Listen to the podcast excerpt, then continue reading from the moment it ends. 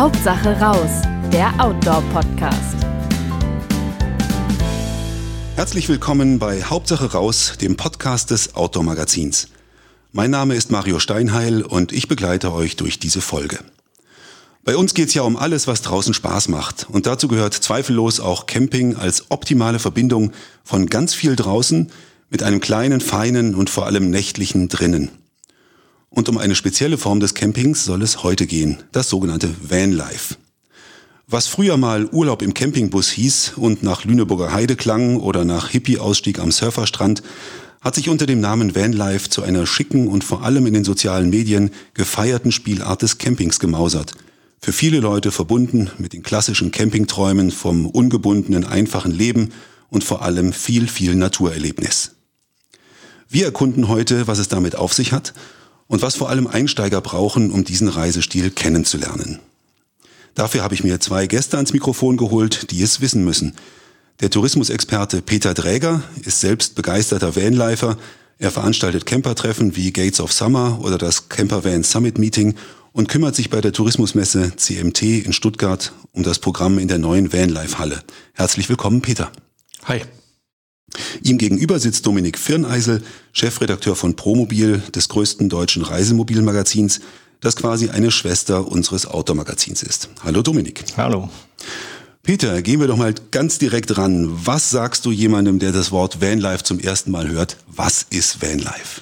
Ja, das ist auf der einen Seite eine gute Frage, auf der anderen Seite eine fast unendliche Frage, weil ähm, über Vanlife kann man ewig lang diskutieren, man kann äh, in tausend verschiedene Richtungen gehen.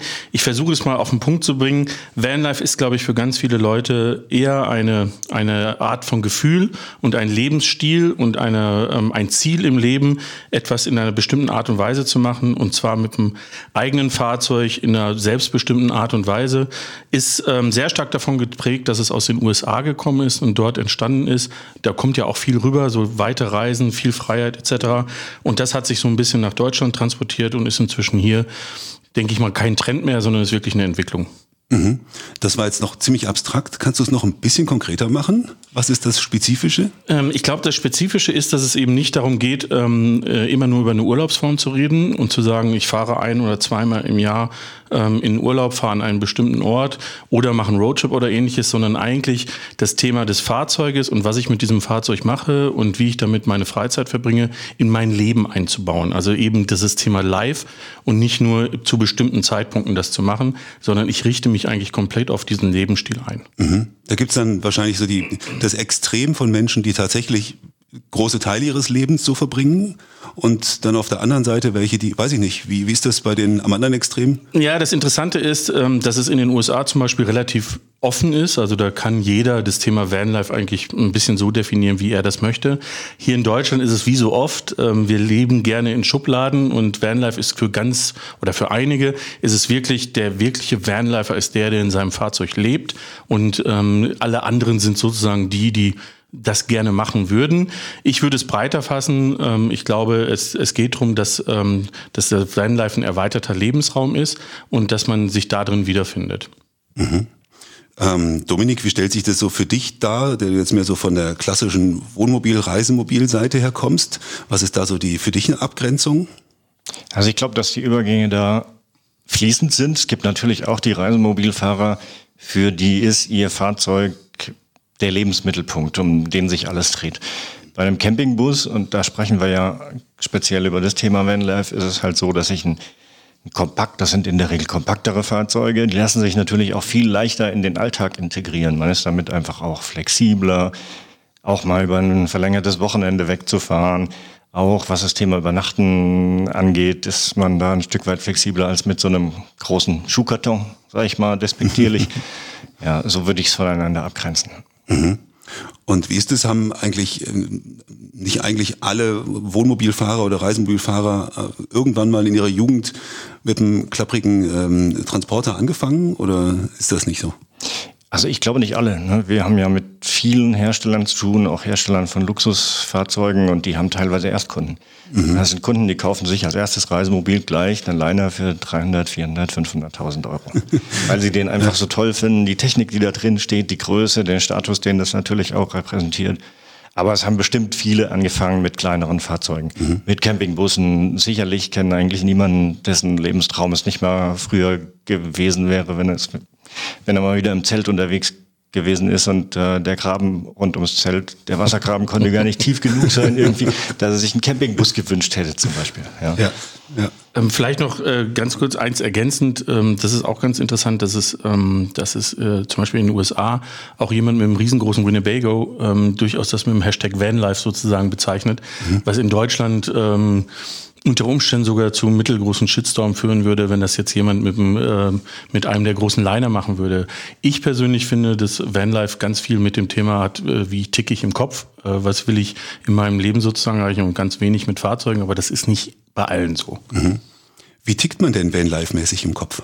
Ich glaube, da geht es ganz viel um das Thema äh, Freiheit, um das Thema Selbstverwirklichung und um das Thema Toleranz. Auch wenn es ähm, durchaus sehr heftige Diskussionen in der Community geht, ist es aber doch so, dass wenn diese Community zusammenkommt, es sehr tolerante, sehr weltoffene Menschen sind, die ähm, auch ein großes Interesse daran haben, andere kennenzulernen. Das ist ein bisschen konträr ähm, zu, zu so Sachen wie ähm, irgendwo ganz alleine auf dieser Welt stehen und die reine Natur genießen. Mhm. Aber es ist trotzdem so, dass das so ein Merkmal ist der, äh, der Community. Mhm.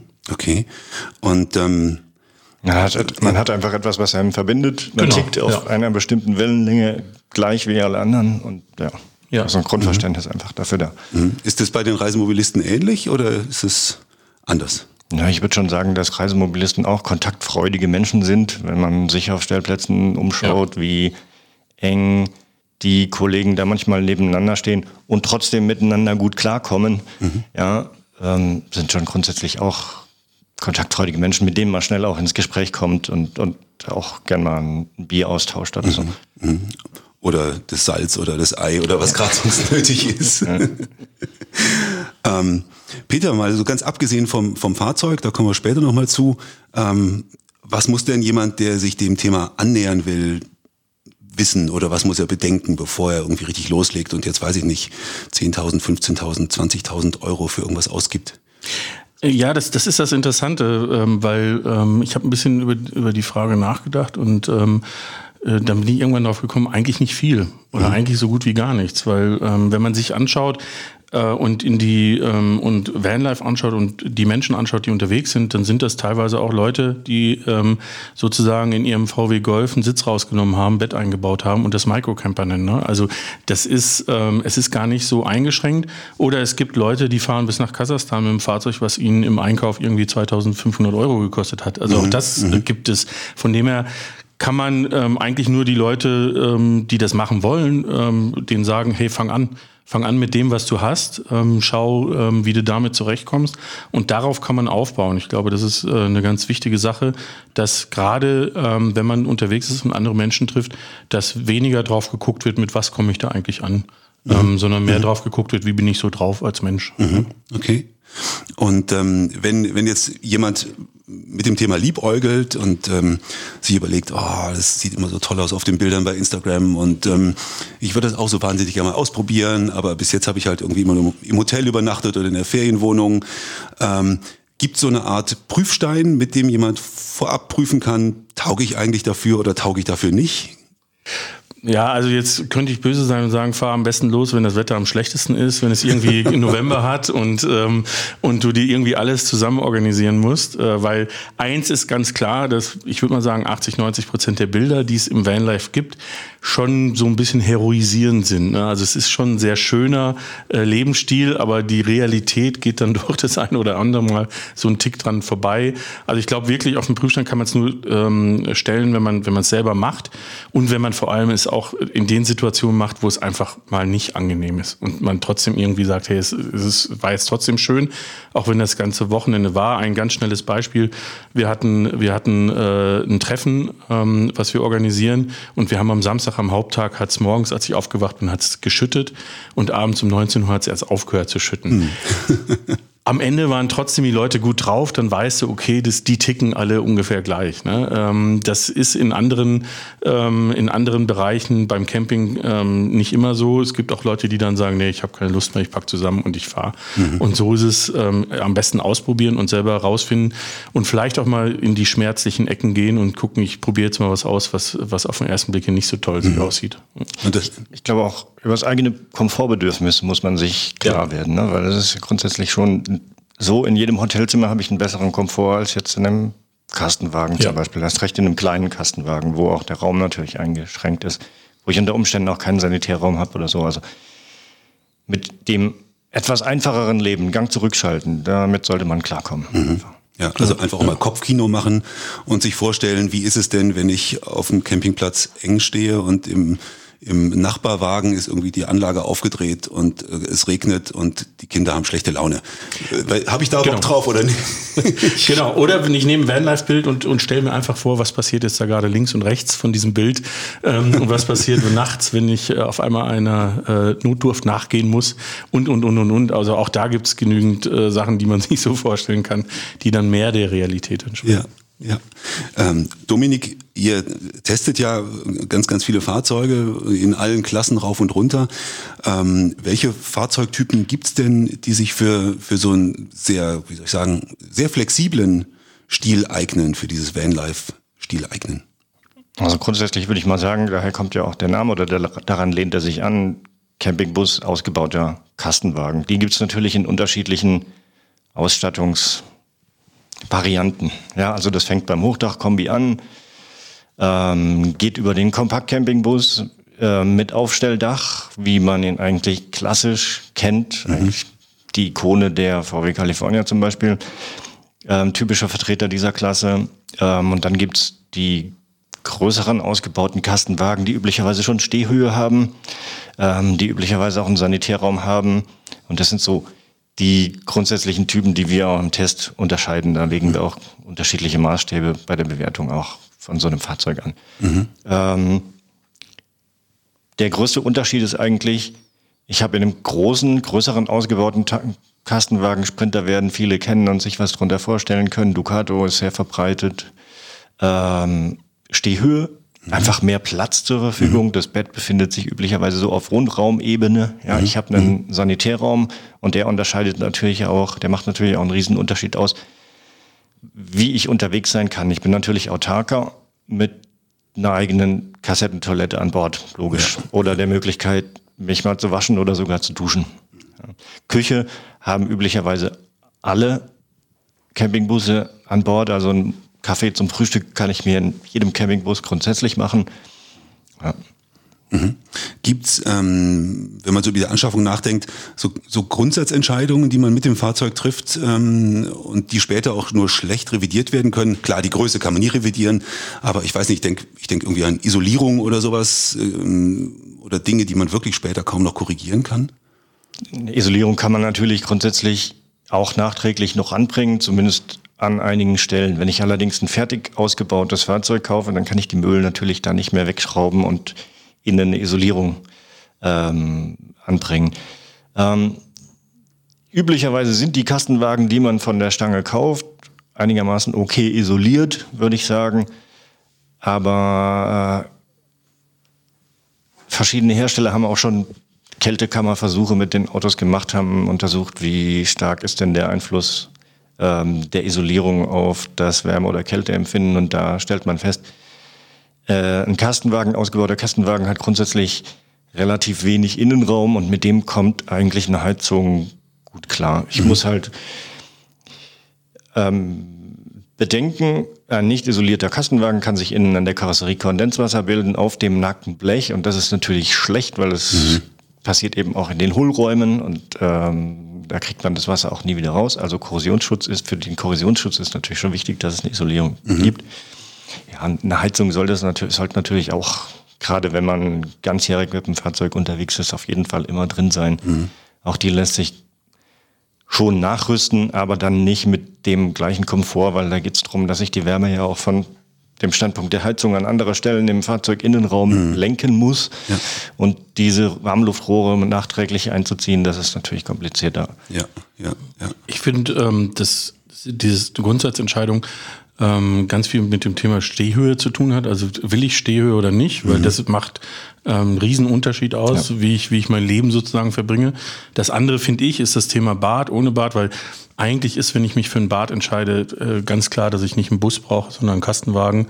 Es gibt wohl auch Busse mit, mit Toiletten integriert, aber das ist, das ist halt schon sehr spezielle Grundrisse. Mhm. Ähm, und ähm, das sind, das sind so, finde ich jetzt nicht äh, viel mehr als vielleicht zwei, drei Sachen, ähm, mhm. die ich aber glaube ich, manchmal auch nur rausfinde, wenn ich selber wirklich äh, über, überprüfe, mhm. ob ich darauf Wert lege. Ne?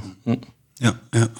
Ähm, und muss es sozusagen der Campingbus sein? Oder du hast ja, Peter, vorhin auch schon mal angedeutet, es gibt auch Leute, die sind mit viel kleineren Autos unterwegs, mit Kombis oder mit, ja, mit so Minivans oder irgendwas.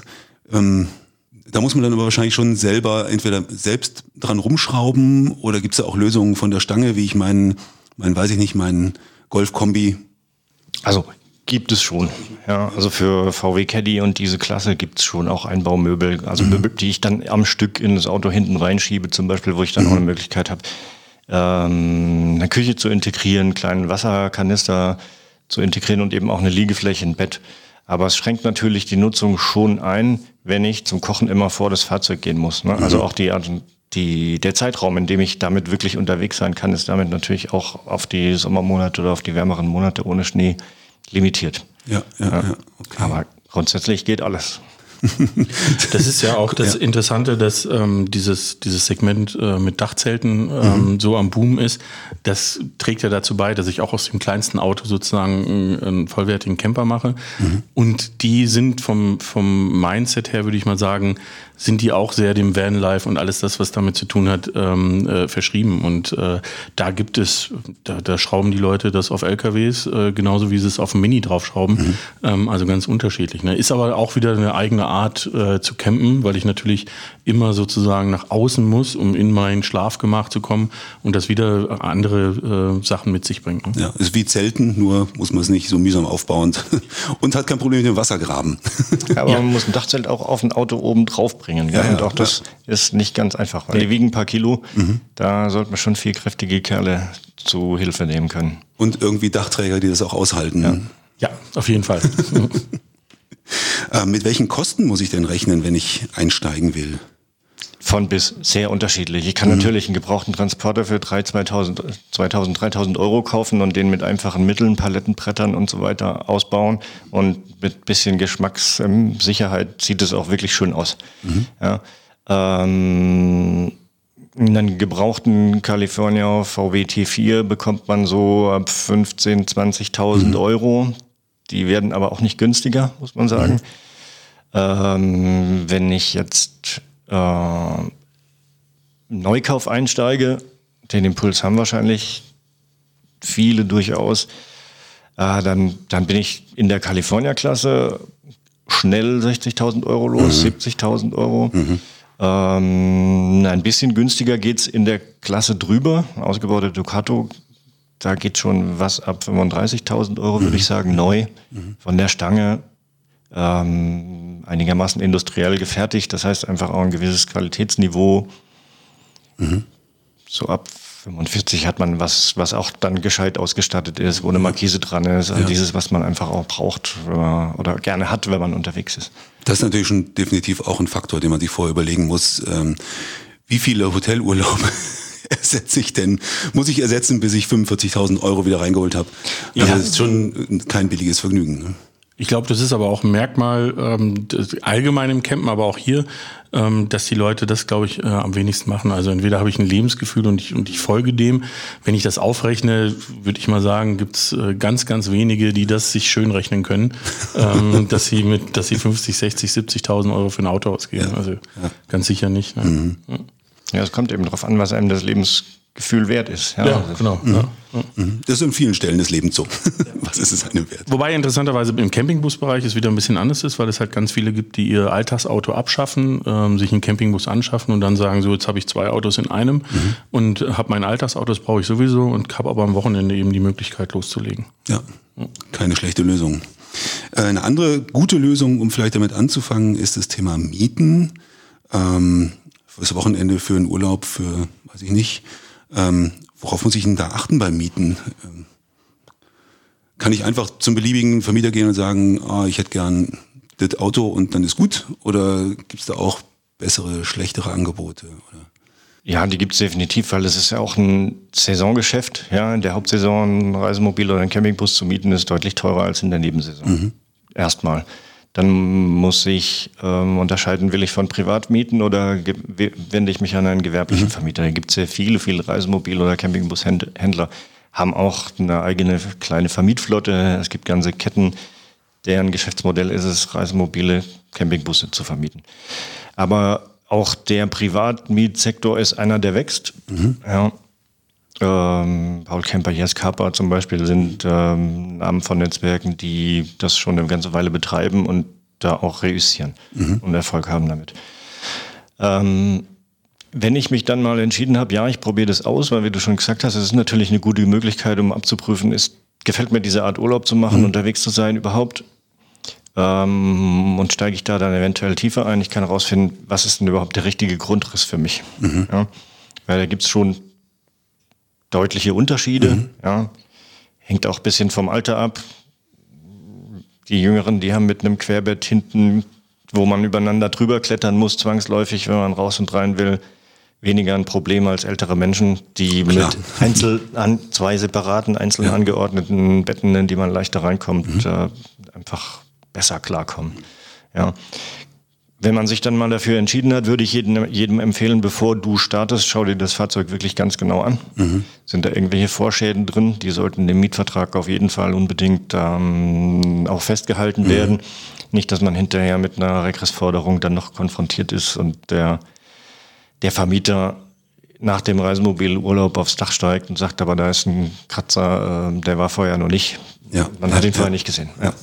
Ähm, du hast den, die Privatvermieter angesprochen, die sich über, über digitale Plattformen und Netzwerke organisieren und ihr Fahrzeug anbieten. Ähm, Gibt es da von den Plattformen durchgesetzte Qualitätsstandards oder ist es wirklich eine vogelwilde Geschichte, wo ich mal einen Schrotthaufen vorfinde und mal ein super Fahrzeug? Also das ist glaube ich, wird das sehr stark über Bewertungen kontrolliert. Mhm. Ähm, es gibt natürlich ähm, schon Kriterienkataloge, die man erfüllen muss und die auch abgefragt werden, wenn ich das Fahrzeug anlege. Ähm, es gibt, wie gesagt, das, das Thema Bewertungen. Es gibt viel auch zum Thema Mieterschutz sozusagen. Also ich ähm, äh, habe jetzt da eigentlich nicht das Risiko, dass ich, was weiß ich, eine Miete anzahle und das dann hinterher nicht mehr wiedersehe oder auf einmal das Fahrzeug nicht da ist oder ähnliches. Mhm. Also da wird schon von den ähm, Plattformen, die da unterwegs sind, sehr viel Wert drauf gelegt, dass diese, diese Hürde, die ja ähm, sowohl der Vermieter hat, als Privatperson sein Lieblingsstück sozusagen an einen anderen zu geben, als auch, ähm, dass ich von jemandem privat etwas miete, wird ganz viel dafür getan, dass die Hürde möglichst gering ist. Mhm. Okay. Also durchaus eine sinnvolle Möglichkeit auch. Ähm, ja, absolut. Mhm. Also interessanterweise ist es auch so, dass äh, auf diesen Plattformen sich doch inzwischen einige tummeln, die haben mal angefangen, ihr Fahrzeug zu vermieten und dann haben sie so viel Erfolg damit gehabt, dass sie gesagt haben, ach, jetzt kaufe ich noch ein Fahrzeug und auf einmal haben sie drei, vier, fünf Fahrzeuge ähm, und davon gibt es eine ganze Menge in Deutschland inzwischen. Also es ist interessant, dass es wohl große Anbieter gibt, aber es gibt auch ganz, ganz viele ganz kleine Anbieter, die vermieten mhm. und alle ähm, sehr erfolgreich. Okay. Peter, vom 11. bis 19. Januar 2020 findet auf dem Stuttgarter Messegelände ja wieder die CMT mhm. statt, die Tourismusmesse. Und äh, dieses Jahr gibt's da zum ersten Mal eine extra Halle nur zum Thema Vanlife. Und du bist da ja beteiligt, glaube ich, am Programm in dieser Halle. Genau. Ähm, was gibt's in der, in der Halle zu sehen und zu erfahren? Was hilft uns da? Also ich glaube, das Schöne ist zum einen, dass die CMT ähm, diese Themen Campingbus und Kastenwagen äh, in einer Halle konsequent äh, zusammenfasst, äh, in der Halle 10.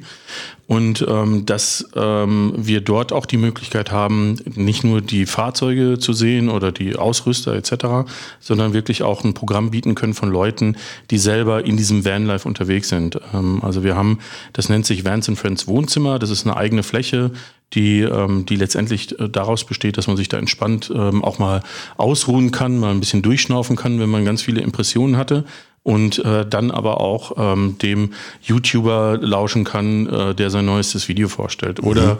dem, ähm, dem Blogger, der seinen neuesten Reisebericht vorstellt. Also wir machen auf der einen Seite Vorträge, geht es natürlich viel um das Thema Reisen, aber auch, wie ist zum Beispiel jemand zum Vanlife gekommen, also was hat ihn dazu bewogen, das zu machen, bis hin zu ähm, Talkrunden, das heißt also, wo wir über aktuelle Themen diskutieren äh, mhm. und Entwicklungen diskutieren.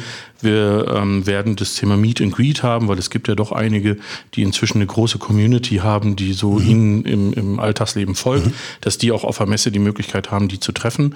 Ähm, und ähm, was wir auch ähm, so ein bisschen äh, uns anschauen, ist, dass der eine oder andere, der, der ein Spezialist in einem bestimmten Bereich ist, ähm, sich einfach mal drei, vier Leute packt und mit denen über die Messe geht oder in der Halle 10 geht und denen erklärt, was ist ich, was ist eigentlich der ideale Familiengrundriss ähm, oder worauf musst du achten, weil es gibt halt gerade bei denen, die neu einsteigen, oft auch, glaube ich, ähm, Sachen, dass, äh, dass wenn die nur ein, zwei Fahrzeuge sehen und da ein pfiffiger Verkäufer ist, dann glauben die, sie, sie wissen jetzt genau, wie es tickt. Und hinterher merken sie dann auf einmal, oh, es war doch irgendwie anders, weil es doch was anderes gibt. Mhm. Und ähm, das wollen wir auch so ein bisschen mit abdecken. Okay, also eigentlich eine, eine gute Gelegenheit für Einsteiger, sich ziemlich umfangreich zu informieren von Leuten, die sich wirklich auskennen, weil sie das wirklich leben.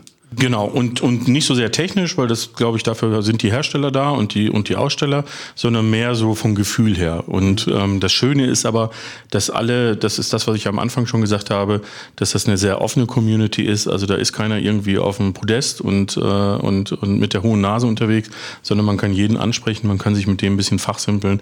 Und ähm, das, äh, wie gesagt, haben wir jetzt einmal schon auf einer anderen Messe in Leipzig gemacht und äh, sehr gut angekommen und das machen wir jetzt in Stuttgart wieder. Mhm. Ich vermute mal, dass ja relativ viele, die mit dem Thema anfangen, sich zu beschäftigen, Familien haben. Und du bist ja auch, Peter, mit deinen Kindern viel unterwegs und mit mhm. deiner Frau, also die ganze Familie in einem Auto. Wie ist das so mit Kindern und Vanlife oder Camper. ja, interessanterweise ist es so, dass wenn man sich Vanlife anschaut, könnte man meinen, da gibt's keine Familien. Weil, weil, weil äh, wenn man sich die Bilderwelten anguckt, dann würde ich sagen, sind über 90 Prozent entweder Leinreisende oder ganz viel Pärchen. Mhm. Ähm, das heißt, es gibt Familien, aber es, es gibt nicht so viele, die darüber nach außen hin äh, sozusagen ähm, das zeigen. Da bist du die Ausnahme. Ähm, da, genau, da sind wir die Ausnahme, wobei auch wir, das ist immer interessant und ich glaube, dass es bei vielen Familien so, so eine Metamorphose durchgemacht haben. Also wir haben angefangen mit, äh, mit einem Dachzelt, dann hatten wir zwei Dachzelte, dann hatten wir mal einen kleinen Wohnwagen, einen großen Wohnwagen, haben auch ganz klassisch zwei Wochen an einem Ort, was weiß ich, Gardasee und ähm, Sommerurlaub und das hat sich und sind dann aber irgendwann hingekommen und haben gesagt, wir wollen gerne mehr rumfahren ähm, und wir wollen ein Fahrzeug haben, was wir im Alltag auch nutzen können ähm, und sind dann hinter, jetzt letztendlich beim Kastenwagen gelandet und versuchen da noch immer die optimale Grundrissform zu finden, weil inzwischen sind meine Kinder äh, 14 und 11. Mhm. Das bedeutet, äh, wir haben aktuell äh, Längsbetten und äh, die Tochter schläft mit hinten. Das ist ähm, nicht ideal und ähm, der Sohn schläft vorne auf dem umgebauten, auf der umgebauten Sitzbank. Es ist auch nicht ideal mit 14 mhm. ähm, und äh, deswegen ist es immer eine Weiterentwicklung. Ähm, ja. Aber es geht auf jeden Fall. Was man sagen muss, ist ähm, natürlich, wir haben nicht nur zwei Kinder, wir haben auch noch zwei Hunde dabei, also das ist total wahnsinnig. Und letztes, letztes Jahr. Mutig. ja, haben wir einen Test gemacht, da haben wir das mit dem Campingbus mal gemacht ähm, und äh, sind zum Skifahren gegangen, also hatten auch noch Skiausrüstung, alles dabei ich sag mal, umso wichtiger ist dann der Campingplatz und dass der richtig gut ist und, ähm, und da alles drumherum bietet, ja, weil ja, das, das ja. Fahrzeug dann irgendwann zu klein wird, als dass mhm. man sich da drin richtig aufhalten kann. Das heißt, es wird dann oft auch mal psychologisch sehr eng. Ähm, es wird, ja, auf jeden Fall. Also es ist natürlich jetzt mit 14, ähm, äh, wenn dann der Sohn noch in der Pubertät ist, äh, kann das durchaus auf so engem Raum dazu führen, dass auch jemand mal rausgehen muss und sich einfach mal durchschnaufen muss und anders orientieren muss. Nee, also es ist, also man lernt viel natürlich, man lernt viel in den Bewegungsabläufen ähm, und man weiß, der eine macht erst das, dann macht der andere das. ähm, das ist, glaube ich, bei kleinen Fahrzeugen immer so. Also da muss man auch ganz klar sagen, ähm, es gibt gute Gründe, warum wir mit kompakten Fahrzeugen unterwegs sind, aber ich äh, bin ja immer mal wieder auch in so einem Liner drin und so weiter. Das ist schon cool. Mhm. Also das, mhm. das ist schon, äh, hat, auch, hat auch was. Eben genau deswegen, weil es einfach natürlich noch stärker äh, Lebensraum in, in der Breite und Masse ist, als wir das darstellen können. Ja, klar. Seid ihr nicht nur räumlich, sondern auch ideell näher aneinander gerückt als Familie? Würde mich ähm, jetzt interessieren. Ja, also das, äh, das schon. Also es ist, ähm, das Streitpotenzial ist höher, als wenn man jetzt einfach nur in Urlaub fährt. Ähm, aber ich glaube, das, was man erlebt hat, das ähm, schweißt mehr zusammen. Oder man hat mehr auch im Nachhinein zu erzählen. Also das, äh, mhm. inzwischen ist es aber auch so, dass wir sagen, ähm, Roadtrips ist eine super Sache, aber zwischendurch sollte auch immer mal ein Urlaub sein, der einfach nur eine Woche irgendwo ist. Also wir waren dieses Jahr seit langem mal wieder eine Woche nur am Gardasee und es ist auch einfach mal cool, einfach nur mhm. da zu sitzen und nichts zu machen. Ähm, was aber, ja, das eine schließt das andere nicht aus. Mhm. Ja. Ähm, gibt sowas wie, wie goldene Regeln oder Do's and Don'ts für Camping mit Kindern? Ja, also ich glaube, das zum einen hängt es ein bisschen davon ab, sind die sehr klein, weil das, das sieht man im Campingbusbereich, dass es da viele Eltern gibt, die auch mit, mit kleinen Kindern unterwegs sind. Ähm, und da sind die Anforderungen natürlich auch noch anders als jetzt, ähm, wenn die so im Teenageralter sind, weil die da natürlich stärker ähm, ihre Freizeit selber gestalten. Mhm. Und ähm, das ist bei kleinen Kindern muss ich natürlich ein bisschen mehr darauf achten, ähm, wie kann ich denen da ähm, auch, auch Programm bieten etc. Mhm. Also wir waren immer davon überzeugt, dass genau deswegen Campingplätze auch ihre Daseinsberechtigung haben, weil ich eben eine Infrastruktur habe, die ich nutzen kann. Mhm. Und ich gerade mit Kindern einen Riesenvorteil habe. Ich habe sozusagen einen abgetrennten Bereich. Ich habe diesen Campingplatz. Sie können sich da frei bewegen. Sie können andere Menschen, andere Kinder kennenlernen. Und das habe ich in der Form so in so einem klassischen Hotel nicht. Mhm. Aber ähm, Don'ts, hm, ähm, äh, Don'ts ist sicherlich äh, das Thema, wenn ich ähm, wenn ich es dann mit, mit dem ständigen Wechsel und ständigen äh, mhm. weiter und weiter und weiter irgendwann übertreibe. Also wenn, wenn sozusagen die Weiterreisezeit äh, das übersteigt, was ich äh, habe, um was wahrzunehmen, ja. ähm, dann würde ich es nicht machen. Mhm. Mhm. Aber grundsätzlich schon eine gute Urlaubsform, finde ich. Absolut. Um mit Kindern ja. unterwegs zu sein, weil ja. du bist eben nicht an strikte Essenszeiten gebunden, wie es der Fall ist, wenn man eben in ein Hotel geht. Ne? Und wenn ein Säugling Hunger hat, dann fährt man halt mal rechts ran und macht den Shoppen warm oder so. Ja kann auf dem Heckbett oder wo auch immer das Kind komfortabel wickeln oder so. Und ich finde das eigentlich ideal, weil ähm, gerade mit Kindern braucht man ja auch ein gewisses Maß an Flexibilität einfach. Und die ja. Also interessanterweise, ähm, das äh, eine ganz kleine Anekdote vom ganz am Anfang campen. Mhm. Wir haben angefangen, wie gesagt, mit Dachzelt. Meine Frau war noch nie campen in ihrem Leben.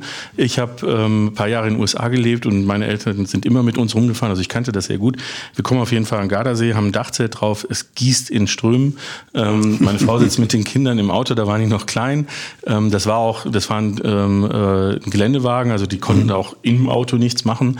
Sie saß da, hat selber gesagt, äh, hat drüber nachgedacht, wie sie den den Zug zurückkriegt nach München ähm, und das nicht mehr macht.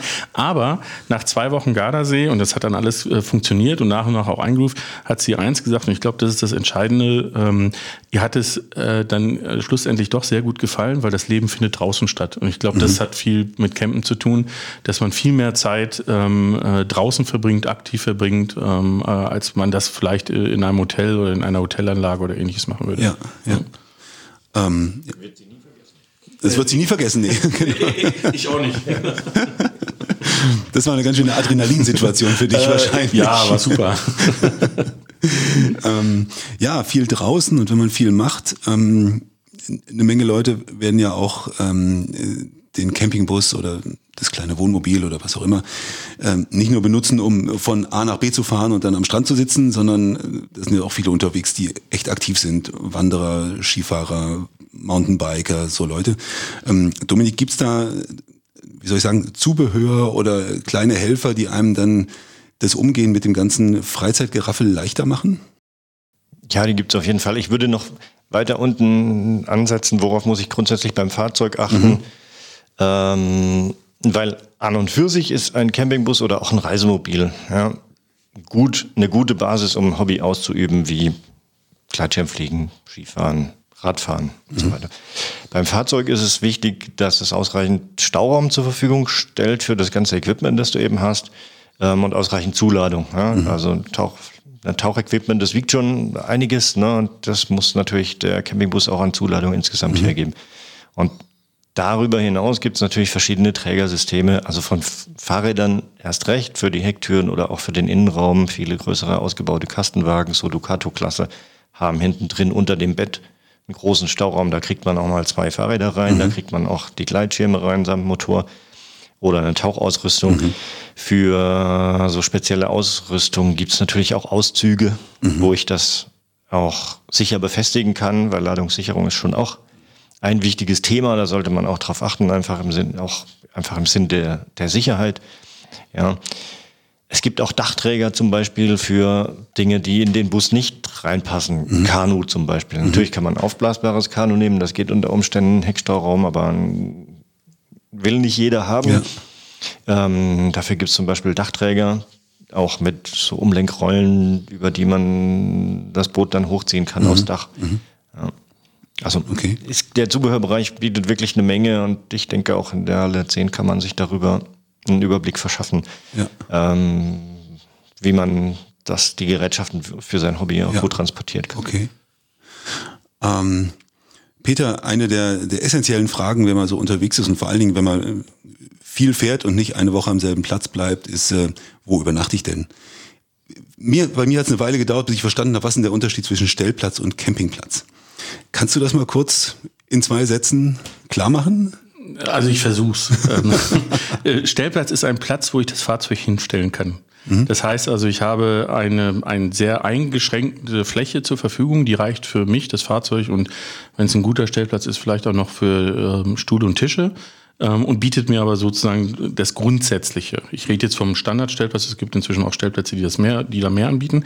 Aber das Grundsätzliche bedeutet also, ich habe eine Versorgungsstation, ich habe idealerweise einen Stromanschluss und wenn es gut ist, habe ich auch noch ein Sanitärhaus, wo ich duschen gehen kann, etc. Ähm, und das war's. Ähm, das heißt also, da ist wirklich die Zielsetzung weniger, ich verbringe viel Zeit an diesem Ort, sondern das ist für mich eine Übernachtungsmöglichkeit für ein, zwei, drei Nächte. Mhm. Beim Campingplatz ist es so, dass es zumindest in Deutschland, in anderen Ländern entwickelt sich das inzwischen in andere Richtungen, aber in Deutschland so ist, ich habe ähm, ich hab, äh, mehr Fläche zur Verfügung, ich habe, es ist mehr darauf ausgerichtet, dass ich länger dort bleibe, es gibt mehr ähm, Angebote, die so mehr aus dem Entertainment oder aus dem Rahmenprogrammbereich kommen. Äh, ich habe meistens Sanitärhäuser, die deutlich hochwertiger sind. Unter Umständen gibt es auch noch eine Sauna, es gibt einen Trockenraum, also es gibt ganz viel drumherum. Ja. Und abhängig davon, wie, wie luxuriös das Ganze ist, ist der Preis auch sehr unterschiedlich. Also ich einen Stellplatz würde ich sagen, fange ich bei 15 Euro an, 10, 15 Euro. Beim Campingplatz in Deutschland würde ich sagen, wahrscheinlich nicht unter 40, 50 Euro. Mhm. Äh, bis hin zu Urlaubsregionen wie an der Adria, wo ich für, einen, für einen Platz im Sommer 120 Euro ähm, durchaus auch zahlen kann. Okay. Pro Nacht. Ja, pro Nacht. Nicht pro Woche. Nee, pro Nacht. ja. ähm, und damit sind wir dann schon bei, der, bei einer der wahrscheinlich heißesten Fragen, das Freistehen. Dominik, wie ist das mit dem Freistehen? Wo darf man und wo darf man nicht? Und wird vielleicht dann doch mal geduldet, wenn es gar nicht anders geht auf dem Parkplatz? Oder wie ist das? Also in Deutschland ist es so, dass du eigentlich überall da stehen kannst, wo es nicht ausdrücklich verboten ist mit einem Wohnmobil. Einschränkung zur Wiederherstellung der Fahrtüchtigkeit ist das einmalige Übernachten erlaubt. Mhm. Ähm, das ist die strikte Definition davon. Und das ist auch in, das ist auch in, in Ländern wird das unterschiedlich gehandhabt. In, in Nordländern, Norwegen zum Beispiel, da gibt es so das sogenannte äh, Jedermannsrecht, das kennen ja auch, das kennt ja auch eure Leserschaft. Mhm. Ähm, gut, auch die, die Zelter, da geht es ein bisschen einfacher überall da, wo die, Länder nicht so dicht besiedelt äh, sind, ist es leichter, einen Platz zu mhm. An dem ich auch frei stehen kann und vor allem an dem ich auch frei stehen will. Mhm. Ja, ich will mich ja unter Umständen, Vanlife ist für mich oder unterwegs sein im Urlaub ist für mich auch, hat auch was mit Naturerlebnis zu tun. Mhm. Ich will mich nicht in, mit einem Campingbus in irgendein Industriegebiet stellen und dort für eine Nacht äh, stehen und ja. übernachten. Da fühle ich mich nicht wohl. Das ja. ist eine Notlösung dann. Das ist eine Notlösung, Notlösung vielleicht für die Anreise oder so, aber nicht um, um dort direkt vor Ort zu sein. Mhm. Ja. Ähm, es ist gar nicht so leicht in anderen Ländern, vor allem solchen, die dicht besiedelter sind oder wo der Tourismus auch eine große wirtschaftliche Rolle spielt für das Land, wirklich einen Platz zu finden, wo man frei stehen kann oder wo es auch nur erlaubt ist. In, in Kroatien zum Beispiel, das ist ein Land, das hat wunderschöne Campingplätze. Freistehen ist dort komplett verboten mhm. eigentlich. Mhm. Also es ist auch echt davon abzuraten. Man muss allerdings dazu sagen, diese Verbote, die sind häufig auch mit Blickrichtung auf das fahrende Volk mhm. ähm, erlassen worden. Ja, die gibt es mhm. eben in diesen Ländern noch stärker und als, als Campingbusfahrer, ist ja, also wenn ein Tran Campingbus sieht ja prinzipiell mal aus wie ein Transporter erstmal auf den ersten Blick. Man erkennt nicht sofort, okay, da macht jetzt einer Urlaub drin. Mhm. Das ist natürlich ein Vorteil dieser, dieser Bauart, aber trotzdem ist es, naja, nicht wirklich ratsam und ähm, gerade in Regionen, wo die Campingplatzdichte sehr hoch ist, würde ich das auch nicht unbedingt jedem empfehlen. Mhm. Ja. Erfordert viel Erfahrung, finde ich. Mhm.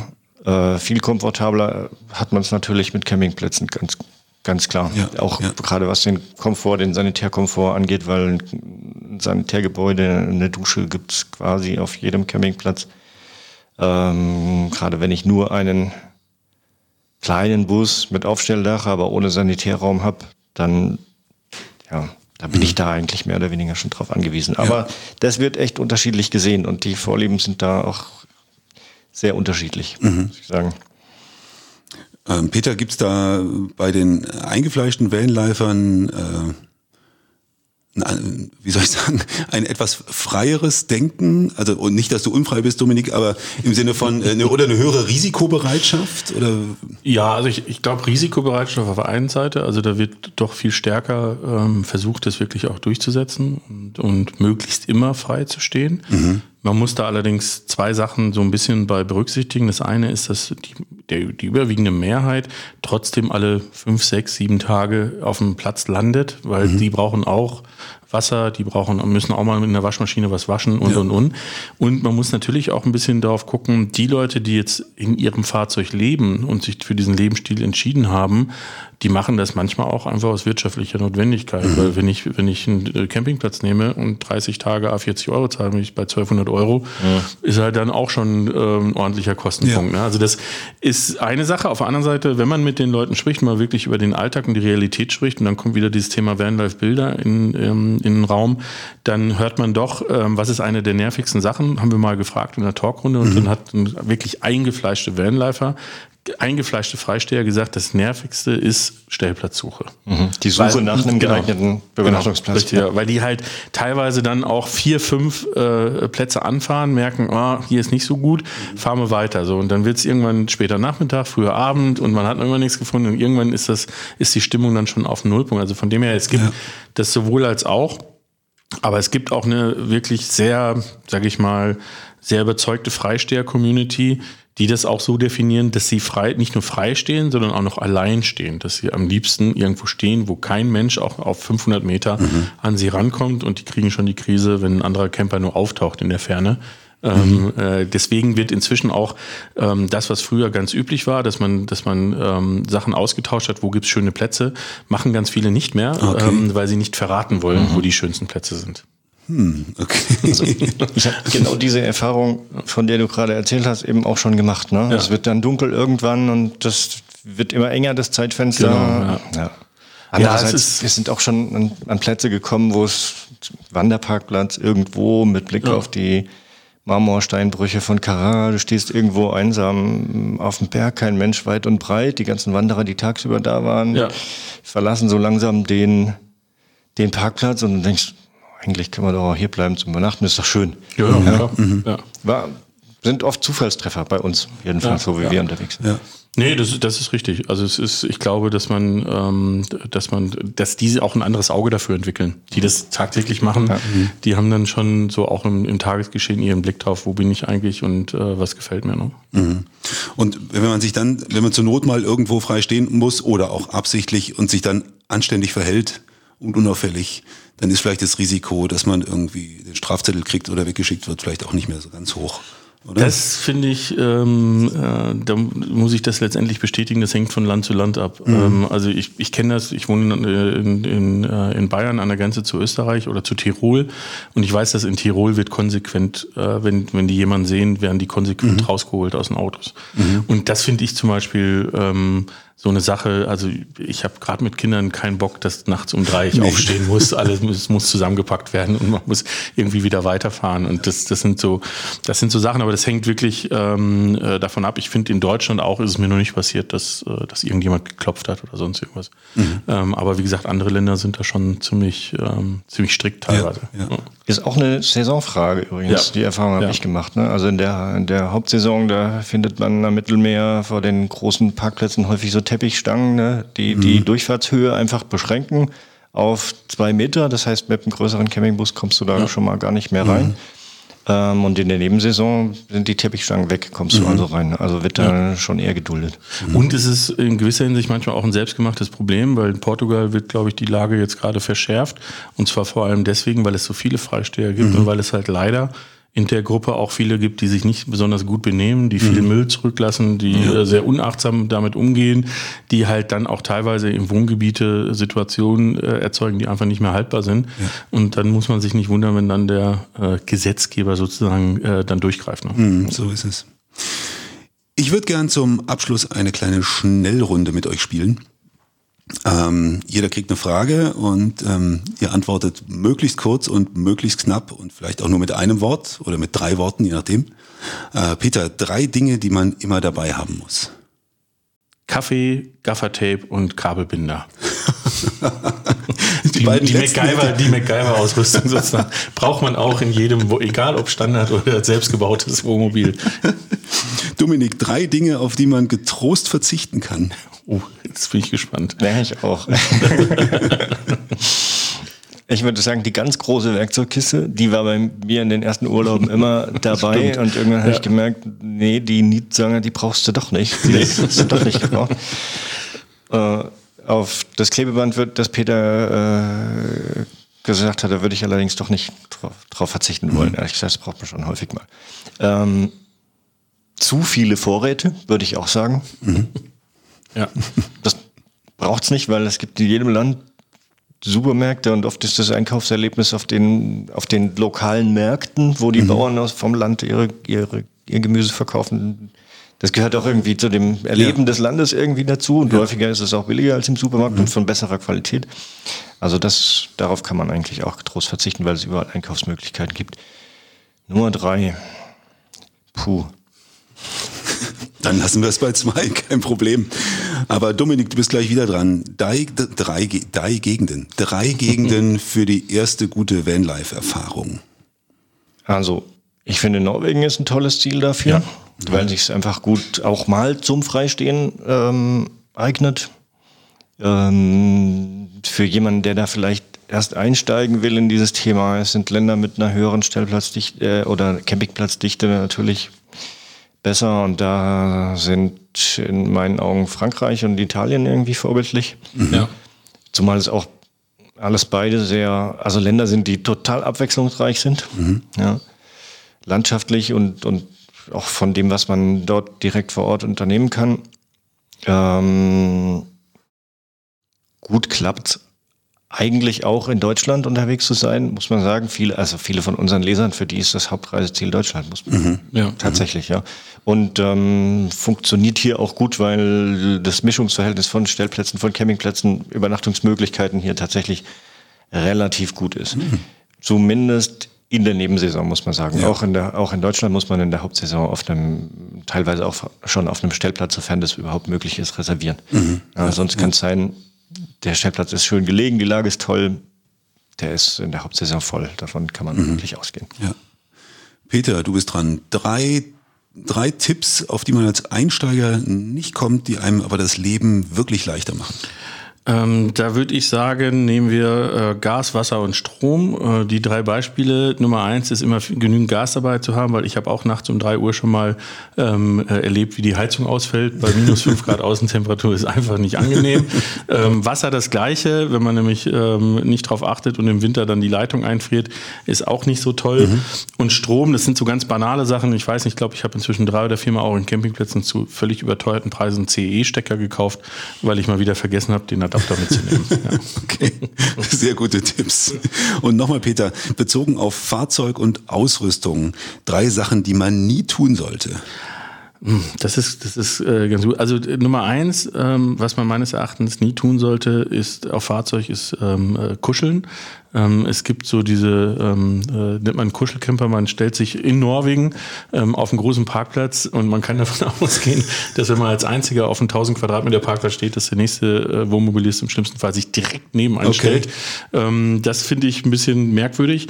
Das zweite ist, äh, die Kassettentoilette niemals einfach irgendwo in die Natur raushauen, weil das ist einfach äh, mehr als ungut. Ähm, und ähm, das dritte ist, hat eher mit dem Leben und äh, Leben lassen zu tun, ähm, einfach auch offen und, ähm, und äh, entspannt den Leuten gegenüber sein.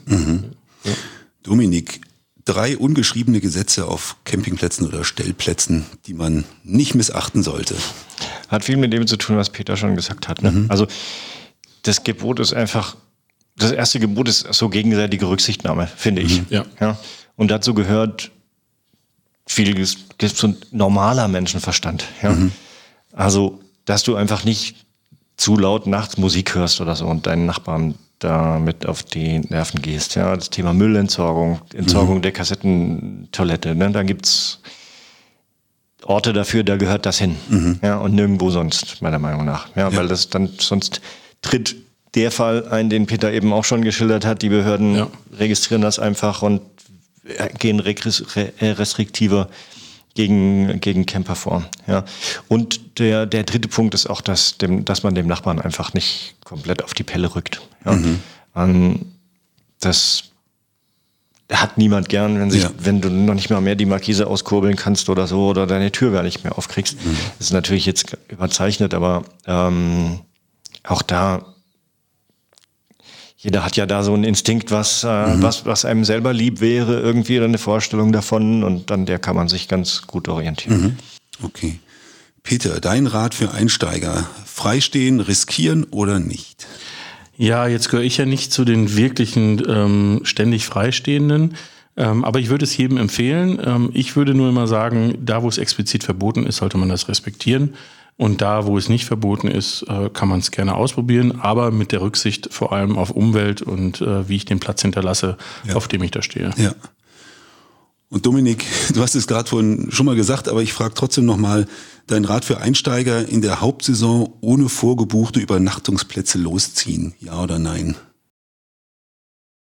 Kann man riskieren, aber man riskiert natürlich damit auch, dass man unter Umständen erst beim dritten, vierten Campingplatz tatsächlich vorgelassen wird, sozusagen. Ja.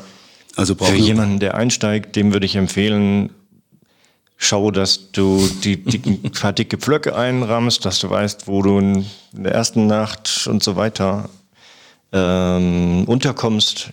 Und ähm, in der Hauptsaison würde ich schon sagen, es ist empfehlenswert zu, zu reservieren vorab. Allerdings, wer die Möglichkeit hat, auf die Nebensaison auszuweichen, dann würde ich ganz klar empfehlen, macht das im Frühsommer oder im, oder im Herbst. September ist eine tolle Reisezeit für alle Mittelmeerziele zum Beispiel und da haben die meisten Campingplätze auch noch geöffnet und äh, man kann auch diese großen Plätze auch wirklich besser genießen, weil sie eben nicht so über, überfüllt sind. Ja. Und vielleicht noch ähm, ein kleiner Tipp von meiner Seite. Ähm, man kann auch mit dem Reiseland das ein bisschen danach ausrichten.